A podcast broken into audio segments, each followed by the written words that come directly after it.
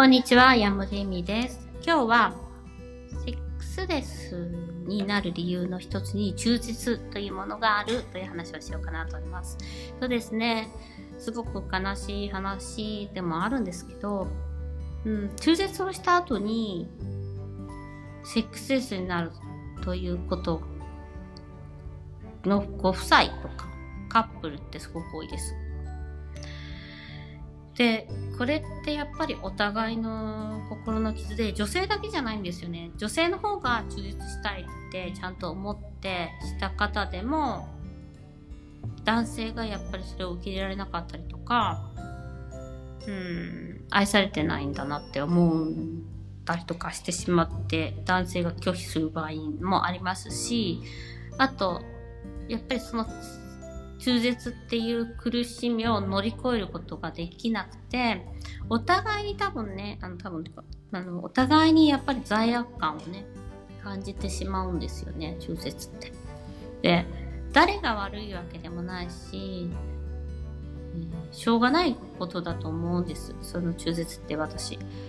あのーまあ、選びたくない選択ではありますけど、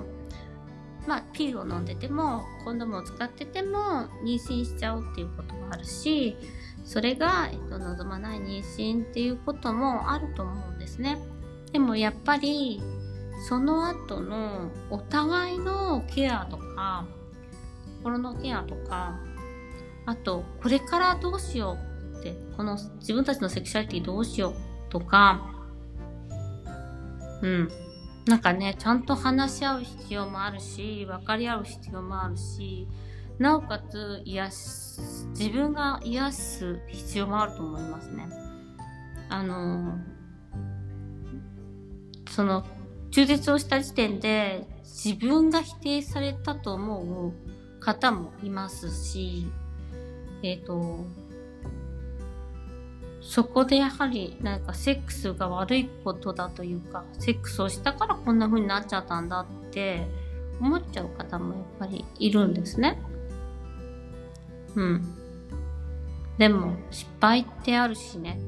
っていうことと、あと、うん。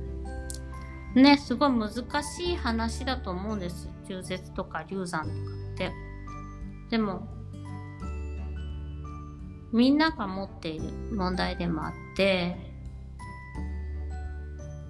うん、どうしてもね、難しいとは思いますけど、乗り越えるっていうことでしかないんですよね。で、それね、ほんとカウンセリングとかで乗り越えてもらうこともあるし、グループ、えっと、えっと、なんだよ二人で一緒にね、カップルの夫婦でカウンセリングしていただいたりとかすることもできるんですけど、やっぱりね、あの、一度もそのことについて話し合ってない方は多いです。やっぱり避けたいですよね。その、あの、おろすかどうかについてはね、ちゃんと皆さん話し合ったりとかして決めたりしてるんですけど、その後に、うん、そのことについてとか、あの、思った以上にね、そのことに傷ついてなくて、お互いがお互いを傷つけてしまっている可能性の方が多いんですよ。あの、罪悪感って恥だからそういうもので言わないから、あ、きっとこの人は私のことを恨んでるに違いないとか、なんかこんなこと絶対しちゃいけなかったねとか。で、その罪悪感ってすごく根深いものですから、命に関わることなので、なんか自分をね、がんじがらめにしちゃう可能性はあります。でも、うーん、やっぱりね、それもすごい話し合ったりとか理解しようとして乗り越えてほしいなと思うんです。あの、話す、やっぱりね、避けるんですよ、みんな話し合いを。でも、大丈夫、避けなくても。なんか、誰も悪いことしてないからって、あなたのせいじゃないからって、あの、言ってあげないとね、なんか辛いかもしれないけど、うん、なんか多分そのセックスレスの時間がお互いをお互いで苦しめる時間になってしまう可能性もあるんですね。で、そこでどんどん距離が遠ざかっていってしまう。すごいそれの方が辛いことで、もういいよってお互いに言うことで、うん、セクシャリティも戻ってくるんじゃないかなと思いますね。なんでなんか、失敗や、うん、エラーを一生重く背負う必要はない。それは逆に言えば夫婦で逆にあなたのせいじゃないからねってお互いに言い合える、言える、言い合えるっていうか、うん、ケアできるような方向性にね、持っていければいいかなっていうふうに思っています。ということで、中絶後のセックスレスは必ず話し合ってください。そして話し合えない時は第三者を使ってでも話し合ってください。それはもうカウンセラーさんでもいいし、お友達でもいいし、その時は泣くかもしれない、傷つくかもしれないけど、